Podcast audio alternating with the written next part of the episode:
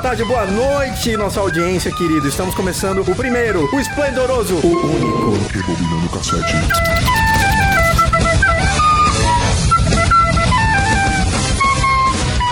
E hoje eu estou aqui com os meus convidados, amigos que estão rindo da minha cara. Eu sou o Rogério Miranda, a minha cor favorita não é só uma, são algumas: o vermelho, o azul e o preto. E eu não falei vermelho e preto porque é Flamengo. E eu não vou concordar aqui com futebol. Ah, meu prato favorito é lasanha. E a última música que eu ouvi foi do Gilberto Gil, que foi Copo Vazio. Eu tô fazendo essa apresentação porque eu quero que os meus convidados façam a mesma coisa. Eles são amigos de longa data, quer dizer, um deles não é tão amigo assim porque ele não me considera amigo, mas tudo bem, ele mora no meu coração. Mentira. Você vai me chamar de mentiroso na frente da nossa audiência. no seu próprio podcast. Verdades têm que ser ditas.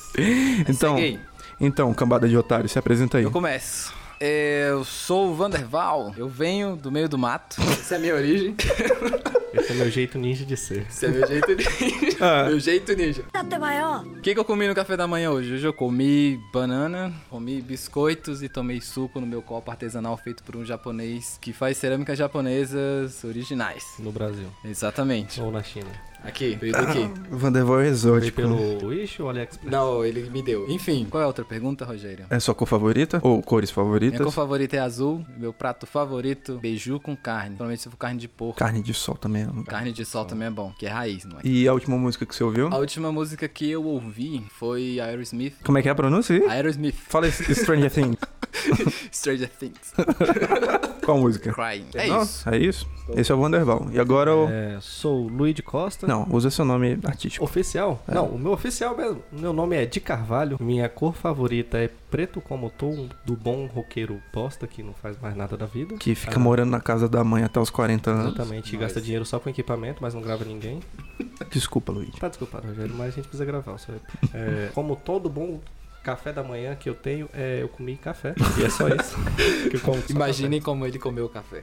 E seu prato favorito? Acho que vai ser Baião de Dois. E a última música que eu escutei hoje, se eu não estou enganado, porque foram muitas, foi Out of the Black, do Royal Blood. Bacana, muito bom. Todos ouviram essa música. Já que estamos todos devidamente apresentados, tem que explicar para nossa audiência do que, que se trata esse nome, né? Rebobinando cassete. Não tem um motivo. Não, é só pra audiência. É né? só pra explicar porque a, a nossa audiência ela pode ser um pouco jovem e ela tá acostumada com o mundo virtual. Do stream. MP3.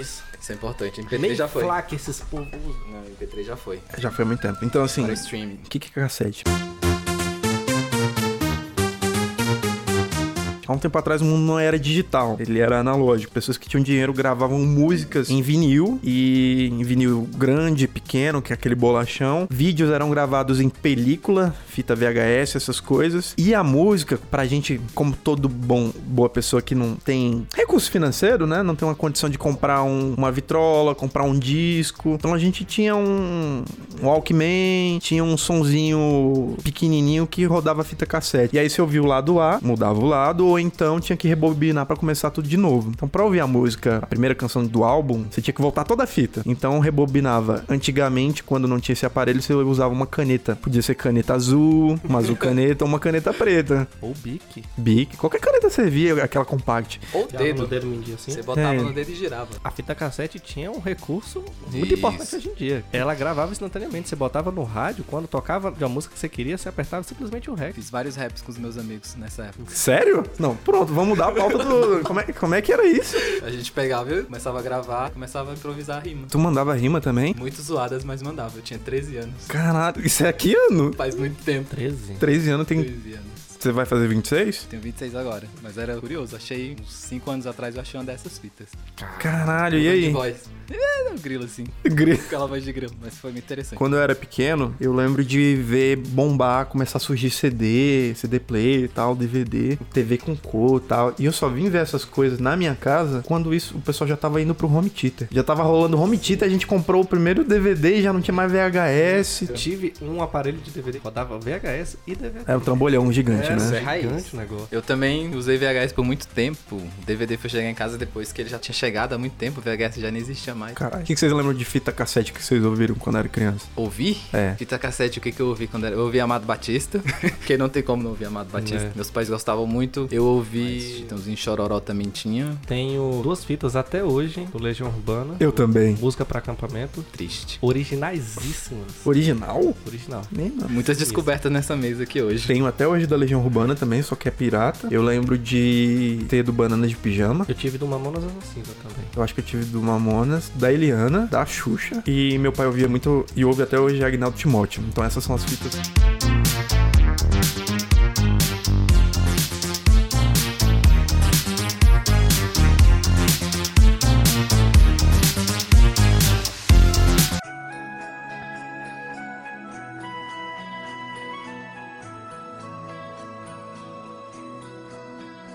Então, agora que tá todo mundo devidamente apresentado, a gente já sabe de onde é que vem, para você que é mais jovem e não tá ligado nos bizu. Agora a gente vai falar sobre como é que é ser pobre, ser fudido, trabalhar com a arte e ter essas intenções. Cultura. Com cultura. Todos nós somos. O Vanderval é músico e nós, eu e o Luigi, somos, somos pessoas que gostam de, de tocar instrumento. Eu quero saber de vocês como é que foi, como é que começou, quais são as primeiras lembranças que vocês têm que trouxeram até aqui. Por exemplo, eu afirmo como pessoa que toca violão e compõe. Canta porque quer cantar as próprias ideias. Então, por exemplo, a minha primeira lembrança com música é meu pai ouvindo Agnaldo Timóteo minha mãe ouvindo Legião Urbana. Essas são as minhas primeiras lembranças. E Legião Urbana foi a primeira banda que me tocou, que eu me identificava com isso. E assim, partindo um pouco para além da música, me moveu a escrever foi quando eu vi um, na quarta série, isso 2000 e não sei quando, a professora deu alguns livros pra gente. E dentre eles tinha um livro de poesia. Poesia não! Poesia não! O nome dele era Cinco Estrelas, eu tenho esse livro até hoje. E as Cinco Estrelas, ele é um livretinho, deve ter umas 50 páginas. E eram com textos de poetas e poetisas. Eu só lembro de dois até o momento. Um é o Chico Buarque, que eu só conhecia de fita cassete que tinha lá em casa, que era aquelas marchinhas de, de carnaval, né? Fui folhear pra ver o que, que tinha. Tinha um poema do Carlos Drummond nesse livro, que ele falava sobre várias vidas que ele teve e que ele se encontrava com o amor da vida dele em vários momentos em que eles se fuderam muito. Que eles se deram muito mal. Parece minha vida. Ele fala assim: Eu te gosto e você me gosta desde tempos memoriais. Eu era grego, você troiana. Troiana, mas não Helena. Desci do meu cavalo de pau para matar teu irmão. Matei, matei brigamos, morremos. Depois viver. Enfim. E por que, que isso me chamou a atenção? Eu, como uma pessoa que cresceu dentro de uma família que é de tradição espiritualista, e eu sofri bullying por isso durante a minha vida. Era chamado de macumbeiro, de fazer magia. Hoje em dia eu até me afirmo como macumbeiro. Não vejo, não vejo problema nisso. Porque é uma forma de, de- da gente se impor, né? Mas isso era pejorativo na época. Foi a primeira vez que eu vi alguma coisa eu me senti retratado. Eu senti que tinha voz ali. A primeira vez que eu. Sabe aquela primeira coisa de representatividade? Foi a primeira vez. E aí eu não comecei a escrever logo em seguida. Demorou um tempinho. Mas leu bastante depois disso? Sim, eu tenho dois livros de, sei lá, muito grandes, é, que são da Fundação Itaú, que é toda a poesia dele. Eu nunca consegui ler tudo, mas vez ou outra eu tô lendo e eu tomo um susto, assim. E depois dele eu comecei a gostar de outras coisas. Do- depois do Drummond fui ver outras pessoas. Esses dias ele tava completando, se ele tivesse vivo, seria 117 anos de aniversário 117. dele. Por isso que veio isso também, que eu acabei me lembrando antes desse podcast. E aí outra pessoa que veio depois foi o Paul Leminski, o Paul Leminski, uma escritora alemã também. É, o, eu não consigo falar o nome dela, o Islau. E aí disso veio tocar violão e tal, e escrever. Eu gosto muito de escrever, a minha parte preferida é isso. Tanto que eu estudei pra caralho pra escrever. E, e eu queria saber de vocês, como é que começou o, o Vanderval. O Luigi tá apontando primeiro pro Vanderval, então o Luigi fala O primeiro. Luigi vai falar primeiro. É, como é Eu- que. Qual foi a sua primeira lembrança e o que tocou? Questão de poesia nunca foi, nunca foi muito o que eu li. Eu li, sempre li pouco, mas escutava sempre muita música e muita música diferente mesmo. Graças à minha mãe, é tanto que hoje em dia eu procuro bandas desconhecidas e perdidas pelo mundo que sejam interessantes. Assim conheci bastantes que escuto até hoje. Mas o primeiro contato que eu tive, tipo, que deu vontade de mexer com música já foi mais velho,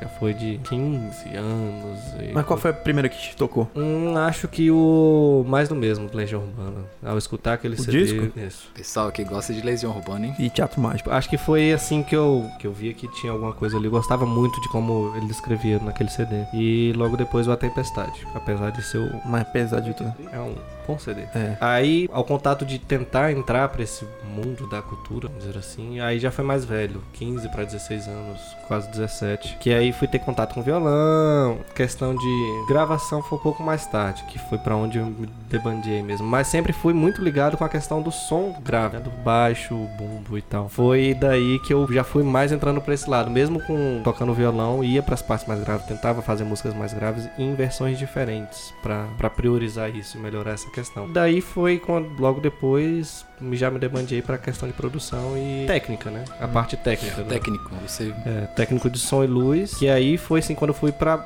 Me vi que eu me senti muito mais feliz atrás do palco do que nele mesmo em si. Eu prefiro controlar o holofote porque, do que estar debaixo dele. E agora, nosso queridíssimo Vaneval! Ele é o cara do backstage. Vamos começar então sobre as primeiras experiências, certo? É, o que que te tocou pela primeira vez? Minhas primeiras lembranças sou eu sentado na calçada da minha casa, tocando um violão preto, Kashima, muito Que- antigo. Detalhes, eu tenho esse violão até hoje. Ele tem esse violão. Tocando um sertanejo modão, que eu não lembro mais o nome. Tinha quantos anos? Eu tinha. Eu não lembro, mas eu estava no ensino fundamental ainda. Não, mas criancinha, a primeira coisa assim que, que te tocou. Essa é a Essa primeira, lembrança. Essa é a primeira música que eu tenho aqui, ó. Porque você perguntou a primeira que veio na minha cabeça. Você sentiu que o violão era a sua voz. Talvez, mas eu tocava mais por causa da influência do meu irmão, que ele tocava e tinha um violão em casa e aí eu ficava tentando fazer algumas coisas. Não lembro que música era essa, mas essa é a memória que eu tenho. E de música mesmo eu lembro do Fairy Tail do Shaman, que é uma das que me marcou, porque passava na novela Beijo do Vampiro e ficou até hoje. Beijo do Vampiro é, assim, uma das melhores trilhas sonoras que eu já vi. Pra É muito eu não top. lembro. Quando eu, quando eu era menor, a gente assistia, era bom, não sei agora como tá. Essa é a sensação que eu tenho, tipo, ah, era muito legal. Se eu assistir hoje, eu não Eu não sei, prefiro não arriscar. Dragon Ball Z, né? O Z é bom, mas Naruto é melhor. Tudo bem, eu concordo. Voltando, e é, Fairy Tail tá até hoje comigo, é uma das minhas preferidas, toco no piano e tudo mais. A questão de profissionalizar a música, eu comecei na época que a gente tava decidindo o que fazer na universidade. Então foi nessa época que eu decidi que eu poderia fazer música, eu ia tentar. Uns dois anos antes disso eu comecei a tocar e estou aí até hoje. Muito obrigado, Vanderval. De nada, disponho. Muito bom falar. Então, outra coisa que eu queria saber de vocês é que nunca antes na história desse país, talvez nos aproximamos tanto de um caos. Não, mentira. A história do, do Brasil é bem. É um caos. É bem, Bem caótica. caótica, cheia de turbulências. Mas nós não estivemos presentes em outro momento, e pelo menos a impressão que eu tenho é que tudo isso que foi construído nesses últimos, nessas duas últimas décadas, dá uma sensação de havia uma grande esperança e que a gente ia co- conseguir sim. alcançar algo. Isso, isso pelo menos eu sinto. E assim, acho que dentro disso, a gente quis fazer arte e quis trabalhar com isso, sobretudo porque existia essa impressão. Um fomento, essa- né? é, houve muito fomento, a gente viu pessoas que saindo da, pe- como nós, saindo da periferia e fazendo arte, conseguindo grana. E aí eu quero saber, diante de todo esse mar de óleo diante da- dos nossos olhos, como é que tem sido pra vocês pensar em fazer arte? E se isso tem conduzido de alguma forma, se vocês têm sentido alguma dificuldade? Questão financeira, por exemplo. Apesar de existir fomento, existirem algumas ferramentas de algumas leis de incentivo, por exemplo, eu e o Luigi, que a gente tem trabalhado mais próximo, né? A gente ainda não conseguiu, por exemplo, patrocínio pra um, um disco, um EP ou um show. Estamos tentando pagar as nossas contas de outras formas. Então, assim, chegou no nível que o contexto tem atrapalhado até a minha própria produção, até a minha própria criação e a minha atuação nesse meio. Eu tô trabalhando em outros nichos. E aí eu quero saber de vocês. Como é que tem sido trabalhar com a arte, pensar a arte nesse contexto? Primeiramente eu queria dizer, a gente tem, principalmente no Brasil, uma questão de que a arte, ela não é, principalmente a música, ela não é valorizada como profissão, né? Sim. A gente tem muito isso. Então, no senso comum, a gente tem artistas que, por acaso, os mais famosos, né? Que a gente tem na, na- na grande mídia, que saem na televisão, rádio e afins, que foram por acaso que se tornaram famosos, né? E essas são as referências que todo mundo tem Como regra. que, o que, que um músico faz. Mas na verdade você não necessariamente precisa ser famoso pra ser bem sucedido na sua profissão de artista, né? Uhum. Principalmente músico. Essa questão de trabalhar com arte, de ser músico, se tornou ainda mais difícil, principalmente por essa mentalidade, eu diria, acaba dificultando profissional- a profissionalização da, da música, né? Tanto é que você vê muitas vezes pessoas que querem trabalhar com música tendo que realizar outras atividades pra poder se dedicar e o período pra fazer música, porque não pode ser a atividade principal, porque não tem como se manter, porque as pessoas não dão valor pra isso como uma profissão. É o que acontece com nós três, né? Exatamente. O Luigi trabalha com técnica, com o que pagar na real. Eu trabalho com audiovisual, tava fazendo sociologia, mas É, não tipo, tava dando sociologia não também. Já aconteceu de um freelo ser o diretor técnico do evento Meu Deus. e no seguinte ser o carregador. E o Vanderval, ele tá dando aula de. Dou aula agora de, de violão, mas a minha atividade principal é outra. Você dá aula é. de japonês? Sim, Então,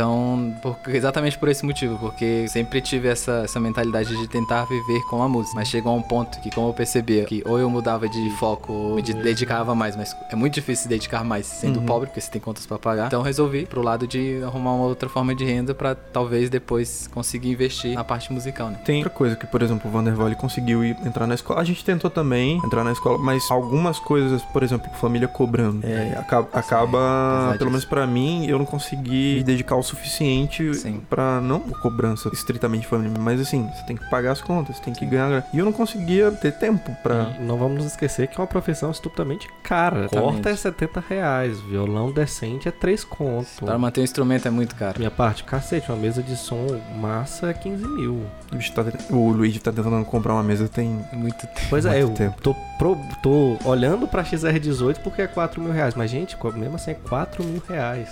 E é um investimento que você tem que fazer pra poder trabalhar. pra poder trabalhar, exatamente. Não é um investimento porque, ah, não, porque é legal. Não, é uma ferramenta de trabalho necessaríssima. Exatamente. É muito caro. Fora isso, fora tipo cabeamento decente. E manter essas coisas funcionando tá- torna-se muito caro. Não adianta eu, sei lá, comprar um XR18 e um computador Pentium Celeron. Sim. O equipamento todo tem que ser É, condizente. ele né? tem que ser todo equilibrado nessas questões. E aí é caro. em resumo, é caro. E pra as você? chegam. Como é que tem sido? A compra da XR. Não, não, não, não, não. A, a- a pergunta principal, o contexto, como é que. Que tá muito caro. As leis de incentivos estão cada vez mais escassas. Uhum. O maior exemplo é o FAC de 2018 sendo cancelado. Obrigado, governador Ibanez. O seu FAQ foi cancelado. Um adendo aqui, como diz você. No dia que lançou Sua Alegria foi cancelada, que é um disco da Fresno, uma banda gaúcha de emo e post-rock. Eles lançaram um disco esse ano. eu estava trabalhando na produção de um evento meu, que se chamava Concerta 2019, que não aconteceu. No dia que lançou o CD, eu estava escutando, o pessoal do, do local teve que falar comigo, porque tinha um outro evento marcado, eu teve que... Foi um dos dias mais tristes, porque eu estava escutando o Fresno, ainda teve o cancelamento do, do meu evento. E tava um puta corre de uma porra, porque tava com a equipe reduzida e dinheiro mais reduzido ainda, e mesmo assim teve que ir pro saco. A merda nunca vem sozinha. Nunca vem sozinha. Não só isso, é pela dificuldade de se produzir. A produção é muito dificultosa. Para trabalhar com leis de incentivo à cultura governamentais, é tão complicado que está começando a aparecer a profissão de elaborador de projeto. Hum, Tanto que mais. no FAC tem um item que você pode colocar que é o pagamento do elaborador. De tão complicado que é a parada. Extremamente. Pois é, e tipo, o FAC é uma das paradas mais acessíveis que a gente atualmente tem, pelo menos eu falo dentro de Brasília. Imagina, sei lá, trabalhar com a afinada Lei Rouanet, que é muito mais complicada, e depende muito do marketing da empresa. E a LIC, que trabalha diretamente com o marketing da empresa. O- se o presidente disser sim e o marketing da empresa disser não, que não vale a pena para eles a- o envolvimento com o projeto, você não consegue. Agora, sei lá, emenda parlamentar agora é só por OSC. Tudo bem, eu acho bem válido porque fica mais mais certinho, é mais difícil e tal. Mas assim, é muito mais complicado. Um OSC pra conseguir a primeira emenda parlamentar tem que ter dois anos de cultura comprovada. Cara, dois anos de cultura comprovada é uma porra. E depende se eles vão aceitar os seus dois anos E comprovados, tem isso, né? né? Aprovar isso. Patrocínio direto é uma coisa que basicamente não existe mais. A, a questão da gente ter cada vez menos políticas afirmativas sobre a cultura e eventos e, e músicos e afins acaba deixa a gente cada vez mais na mão dos empresários e os empresários querem investir cada vez menos para ter maior retorno. Isso é, é a lei básica do empresariado. Uhum. Então está cada vez mais difícil. O ano de 2019 para 2018 foi um dos piores. Passei sete meses sem trabalhar em nada com cultura, ou trabalhando só em eventos que eu não ganhei nada ou tive perca, um coletivo ou em frilas em afim. 2019 deu uma leve melhorada porque eu comecei a trabalhar no complexo como técnico de Luiz. Mas fora isso, Mas só do meio do ano pra cá, né? mais pra cá, setembro. Eu não sei como é que vai ser o ano de 2020. Porque o superávit do, do, do FAC não foi ainda declarado. Então não sabe quantos milhões vai vir o FAC de 2020. Caso obscuro. Está muito obscuro. Eu trabalho mais na parte técnica, né? Além de ser músico, desde 2013, 14, mais ou menos assim, foi um dos meus primeiros eventos. Mas mesmo com pouquíssima experiência, eu não lembro de ser tão difícil de ter dinheiro para evento como agora. Mesmo que você fosse um patrocínio direto de algumas Uhum. empresas ou coisa assim, não foi tão difícil. Parabéns para os nossos governantes. É. Estão fazendo um, um excelente trabalho. O seu FAQ foi cancelado. Translate please. Your FAQ has been cancelled. Nesse clima auspicioso, eu diria, a gente tá encaminhando pro final do episódio. É, eu não sei vocês, mas eu gostei pra caramba. Que outras oportunidades como essa possam ocorrer. Tomara. E o Rebobinando o Cassete possa continuar e prosperar. No final, eu quero saber se vocês têm algum recado final, se vocês têm algum apelo, crítica, querem compartilhar agenda, demanda, sei lá, mandar um recado beijo mãe, algo assim do tipo. Alguma coisa que vocês não conseguiram falar dentre as perguntas. Falar que minha agenda tá cheia, isso é Hum. importante frisar. Então compartilhe sua agenda aí. Minha agenda? É. Trabalho de 6 às 10 e meia da noite. É isso. É o que Tá certo isso daí. Depois reclama que tá desempregado. E eu recebo com palito de picolé. Esse é meu pagamento. Pra audiência especificamente. Se forem música ou se não forem, façam música. Sempre. Importante. Cultura, música, essencial pra vida. Então cante, toque, faça barulho, batuque e estude política. Boa, bom recado. Esse, esse último aí. E bota a política na sua composição. Fala aí, Luigi. Não tenho muito a acrescentar não, mas é exatamente o que o Vanderval disse, é estude política, faça a sua cultura, faça prevalecer, tenha novos olhos para a questão da, da cultura, porque a gente precisa desses novos olhos para termos mais dinheiro para fazer mais cultura. Não adianta. Artista não vive de portfólio, artista não vive de vento. A gente precisa sim de muito dinheiro investido tanto no projeto quanto no artista. A gente tá finalizando aqui, eu também vou deixar meu recado final, que é cada vez se aproxime mais das pessoas que são importantes pra vocês e trabalhem juntos, porque são tempos difíceis e as pessoas que são importantes pra gente, elas, além de precisarem da gente, nos ajudam a crescer e a enfrentar tudo, toda essa cortina de fumaça que tem, tem sido esse mundo. Então, assim, aproxime dos seus pares, dos seus amigos, dos seus familiares e daquelas pessoas que você curte trabalhar. Tentem manter a saúde mental, procurem um psiquiatra, psicólogos. Vale mais que tudo. Não é fácil trabalhar com arte e nesse contexto não é também. Então, assim, é difícil a gente encontrar essa ajuda, é difícil a gente se apoiar e estar próximo dessas pessoas, mas vale a pena, beleza? Foi bom estar com vocês, brincar com vocês e deixar tudo isso correr solto. Redes sociais estarão disponíveis no, na descrição do podcast no site, quando for lá. Olha isso aí. Vai estar no Spotify, fé em Deus, algum dia. Mas segue a gente pelo menos no Insta. Então, você que estiver ouvindo, mostra pra sua mãe, pra sua tia, pra sua sogra, escuta junto. Dá essa moral pra gente. É isso aí. Assim que nós nos despedimos, eu espero que tenha sido legal, que tenha sido interessante, instigante e que vocês sintam essa palavra no coração que esse episódio foi feito com muito carinho. O Vanderval deixou de jogar RPG hoje. Uau! Eu deixei de assistir o futebol. Pô, hein? É, futebol. Muito obrigado pela sua presença, pela sua audiência e até um próximo episódio. O Rebobinando o Cassete fica por aqui. Tchau, tchau. O mundo não vai acabar por causa do ódio.